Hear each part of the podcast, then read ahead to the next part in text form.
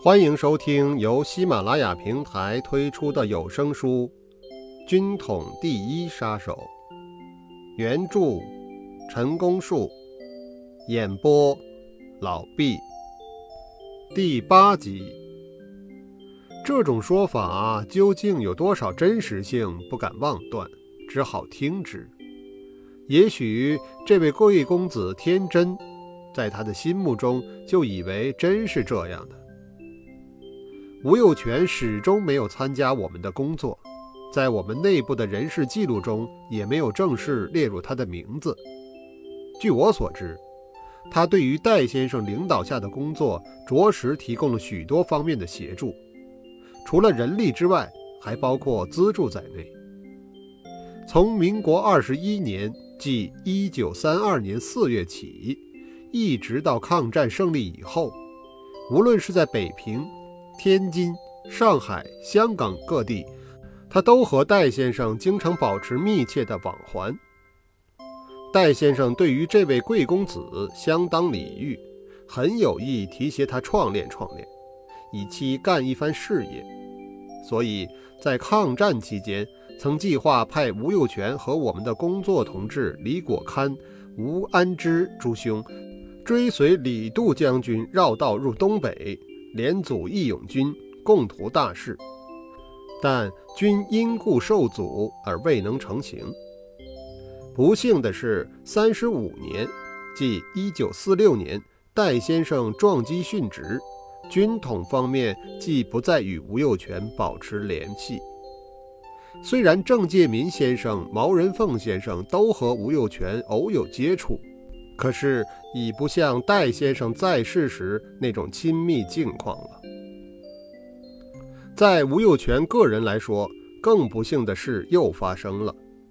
三十七年，即一九四八年，吴幼全的太太朱九小姐，名媛，朱五小姐的九妹，北洋政府财政总长朱启灵之女，于搭机飞赴香港途中。又以撞山失事殒命，他所携带的诸多珍贵珠宝都烧焦了，若干存折单据、有价证券也焚毁了，这真是一个致命的打击。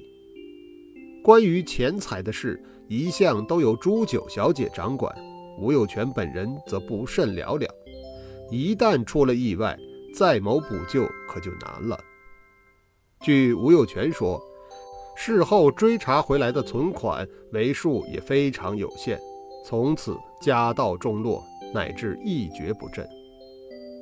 吴有权潦倒香港多时，至1957年患肝癌去世，享年仅四十多岁。临危之际，受尽折磨，穷得连每月一百块港币的互助会钱都付不出，言念及此，一大心酸。堪以告慰于地下的是，他的两个儿子都已长大成人，各有成就了。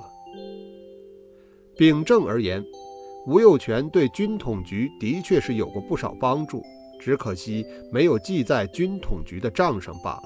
现在由我作证，向他致敬。当然，戴先生在北平的活动，并不一定全是通过吴幼全的关系才建立起来的。不过，循着吴幼全这条路线，也的确接触到了许多位东北籍的奇艳才俊。我知道的，其中有黎天才、关吉玉、王卓然等，另外还有现职或退役的少壮军官，如王以哲、苑从古、冯庸等。这些人到后来，有的发生了工作上的联系。有的只不过仅止于初步晤谈或建立了某种程度的默契而已。记得戴先生指定由我联络的有黎天才和关吉玉二人。这里所谓的联络是替他们传递信件，约定一个会见的时间。至于他们具体进行的是些什么事，我并不知情。经过一段时期，我才渐渐体会到。戴先生的作为并不限于情报活动，尚且还有较高形式的政治运用。在那一个时期，例如安抚东北军在职将领，笼络东北籍卓越之士等，皆可归属于政治运用的范围之内。这如果没有相当的社会地位，不具备有利的政治背景，自然无法做到好处。写到这里，又引出以后的一桩掌故，也可以说是前面政治运动的后果。接着就便在此一提吧。二十三年，即一九三四年，张学良先生自欧洲考察回国，任职豫鄂皖三省剿匪副总司令，驻节汉口时。也许是在欧洲受了某种政治风气的感染，思想上好像起了点变化，所以他建议兼总司令蒋委员长将其前此在东北北平原已存在的秘密政治组织沪东学会予以解散，并请蒋总司令指派干部与其解散后原系沪东学会的干部再另行合并，共组一个新的政治团体。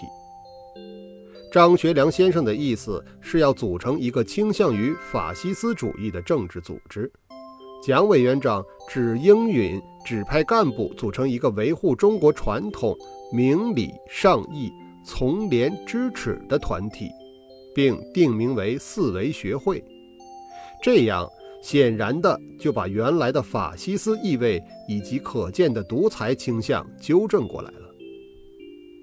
被指定参加四维学会的，在中央方面全部都是以三民主义力行社的干部，其中有刘建群、邓文仪、戴笠、郑介民、甘国勋、丁秉权、赵龙文、邱开基、韩文焕等。除刘建群一人外，全是军校同学。在东北方面，军政干部皆有，其中有。王卓然、黎天才、关节玉、严宝航、高崇民、王一哲、何柱国、刘多全等。至于是否已将例行社的组织对四维会公开了，则不得而知。据判断，很可能是保守秘密的。戴先生在四维学会中的地位相当重要。也可以说，四维学会之组成是他政治运用上的一项成果。四维学会会址设于汉口，戴先生另有许多任务无法兼顾，所以又指定特务处的汉口负责人邱开基经常参与其事。前文提到过的黎天才、关吉玉等，原与戴雨农先生有旧，而且在情报工作上又有过交往。所以，戴先生与黎天才、关吉玉的关系也相当微妙。我的意思是说，他们也许更倾向于戴雨农，因为四维学会是个合成性的政治组织，无论是在信仰上及思想上，都缺乏一心一德的精神，所以在组成后的不久就停止活动了，或者说。因四维学会中原属于张学良干部中的少数分子太不老实，且有怂恿张学良这样那样的意图，故而被解散了。不知是也非也。至于四维学会的解体和尔后的西安事变是否有所关联，那就很难说了。此处也不妄加推断。再说戴先生留北平期间，接触面很广。前后也罗致了不少优秀人才，这些人不一定都参加了本位的情报工作，在他的高瞻远瞩中是以储才备用者居多。此后的十多年，戴先生领导的工作能得以超越特工范围，做多方面的发展，当然与他知人善用这一特长大有关系。他比较空闲的时候也不休息。很喜欢约集王天木、吴幼全、毛万里、王云松，即北平站书记，人称北平万事通，和我几个人出去走走。最常去的地方是北海公园和中山公园，有时候也在北海的五龙亭或中山公园的来金雨轩坐下来喝壶茶。偶尔也去吃个各具独特风味的小馆子，这可不是消遣，在他来说也是工作的一部分。要观察一个人，了解一个人，从细枝末节中才能看得更真实。与戴先生同来的毛万里兄，其职责与一般的机要秘书差不多，在那个时候还没有正式的名义。当戴先生另有其他活动的时候，也经常和我一起盘桓。我们有许多脾胃相投之处，更因为不拘形迹，就在不知不觉中变成了要好的朋友。我们的结交非常纯洁，也可以说是自然形成的。连一点便利工作的意念都没有，从此相交五十年，至今依然还是好朋友。人家说我们是酒肉朋友，我认为交朋友酒肉又有何妨呢？但也得肝胆相照。毛万里兄和我的交情莫逆到超越了我们的工作守则，在未来的惊险生涯中将有多次的记述。戴先生即将离平返京，在临行之前，由郑介民先生陪同觐见何代委员长即何应钦，并分别到驻军前线去拜会第二师师长黄杰、第二十五师师长关林征。我想，这不仅是应酬式的拜会或辞行而已，内情如何，不便乱猜。离平前一天。戴先生召集平津同志在他西凤楼居所举行谈话会，实际上是听他讲话。指定的时间在上午十时，到场的有郑介民、邢山、毛万里、王天木、杨英、戚南浦、白世雄、王云孙以及我等人。戴先生在他住所二楼的客厅里略加布置。刚好可以容纳十个人，当时也没有举行什么仪式。在尚未谈话之前，戴先生对在座的郑介民先生特别客气了几句，随后开始讲话，说的很多，归纳起来可以分为四点。首先，他分析了当前的内外形势，并强调华北局势的严重性。其次，指示北平站、天津站要加强工作部署。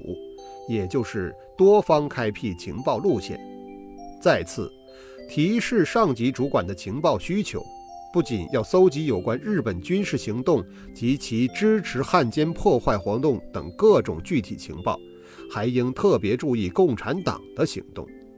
最后，他要求我们每一个人自立自修，充实自己，增强工作能力，庶可肩负艰巨。戴先生讲完之后，又很尊敬地请介民先生发表一点意见。郑先生不便推辞，就照戴先生说过的话引申了几句。戴先生也问过王天木和我，天木兄没有说什么，我更没有什么话好说了。讲话完毕，大家默默无言，彼此间也没有交换一下意见，这也是我们的与众不同之处。